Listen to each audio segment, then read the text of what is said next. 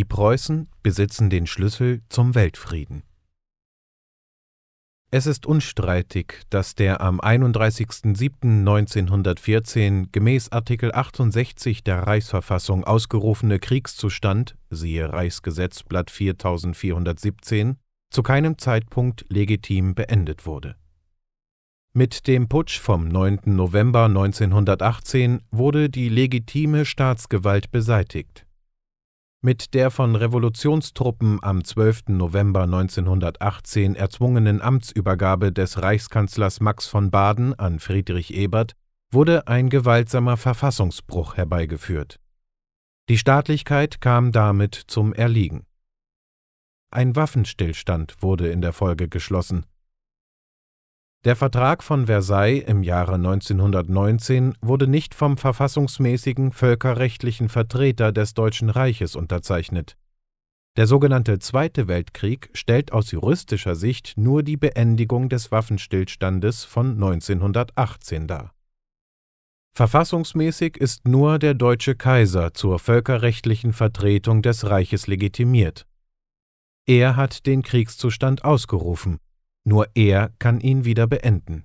Artikel 11 der Reichsverfassung. Die Friedensangebote, die während des gesamten Krieges von der deutschen Reichsführung immer wieder an die alliierte Entente herangetragen wurden, beantwortete US-Präsident Wilson am 28. Oktober 1918 dahingehend, dass er verlauten ließ, die Alliierten würden keinen Frieden mit der verfassungsmäßigen Regierung des Reiches schließen. Dieser versteckte Aufruf zum Putsch stellt eine völkerrechtswidrige Intervention dar, deren Auswirkungen wir heute noch spüren. Der Gang der folgenden Entwicklungen ist bekannt. Reichskanzler Max von Baden gibt am 8. November 1918 die Abdankung des Kaisers bekannt, ohne dass ihm eine solche tatsächlich vorlag. Fake News würden wir heute sagen. Die Abdankung des Königs von Preußen und somit des deutschen Kaisers soll am 28. November 1918 tatsächlich erfolgt sein. Schaut man genauer hin, muss man feststellen, dass auch hier die staatsrechtliche Legitimität nicht gewahrt wurde. Zum einen muss die Abdankung des Königs von Preußen unbedingt, sprich aus eigenem Entschluss und Willen erfolgen und zum anderen ist dafür ein preußischer Regierungsakt, sprich die Kontrasignatur eines Ministers erforderlich, damit der Regierungsakt Gültigkeit erlangt. Siehe hierzu Wilhelm Bazille Unsere Reichsverfassung, Paragraph 24 Abschnitt 2 Beendigung der Regierung und Paragraph 22 Abschnitt 4 die ministerielle Gegenzeichnung, Kontrasignatur. Der Kaiser zum Zeitpunkt im Hauptquartier von Spa, fernab der Reichshauptstadt, sah sich unter diesen Umständen gezwungen, ins Exil zu gehen, wo er bis zu seinem Tode bleiben würde. Seit jenen Tagen, also vor ziemlich genau 100 Jahren, ist das Völkerrechtssubjekt Deutsches Reich in Ermangelung seines völkerrechtlichen Vertreters handlungsunfähig geworden. Das im Kriegszustand gehaltene Deutsche Reich ist seither zum Faustpfand politischer Interessen überstaatlicher Mächte geworden.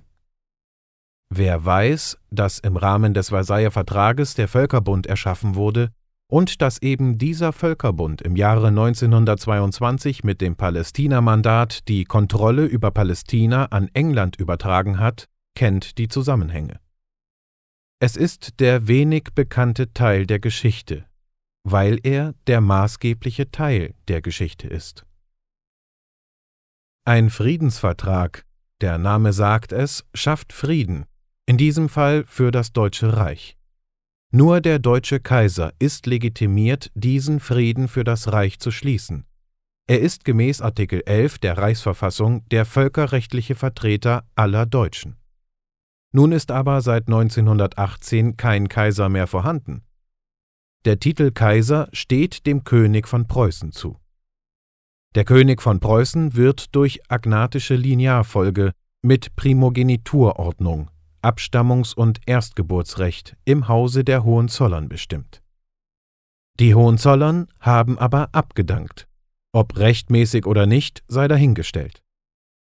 Dass Preußen dennoch auch heute noch als Königreich existiert und warum die Gründung des Freistaat Preußen verfassungswidrig und illegitim war, wird in dem Artikel Immer noch Königreich, kein Freistaat auf preußenjournal.net in aller Ausführlichkeit beleuchtet.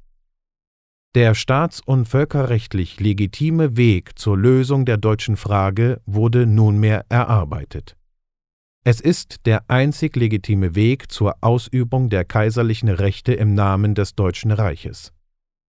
Die Deutschen haben es in der Hand. Wir müssen es nur tun.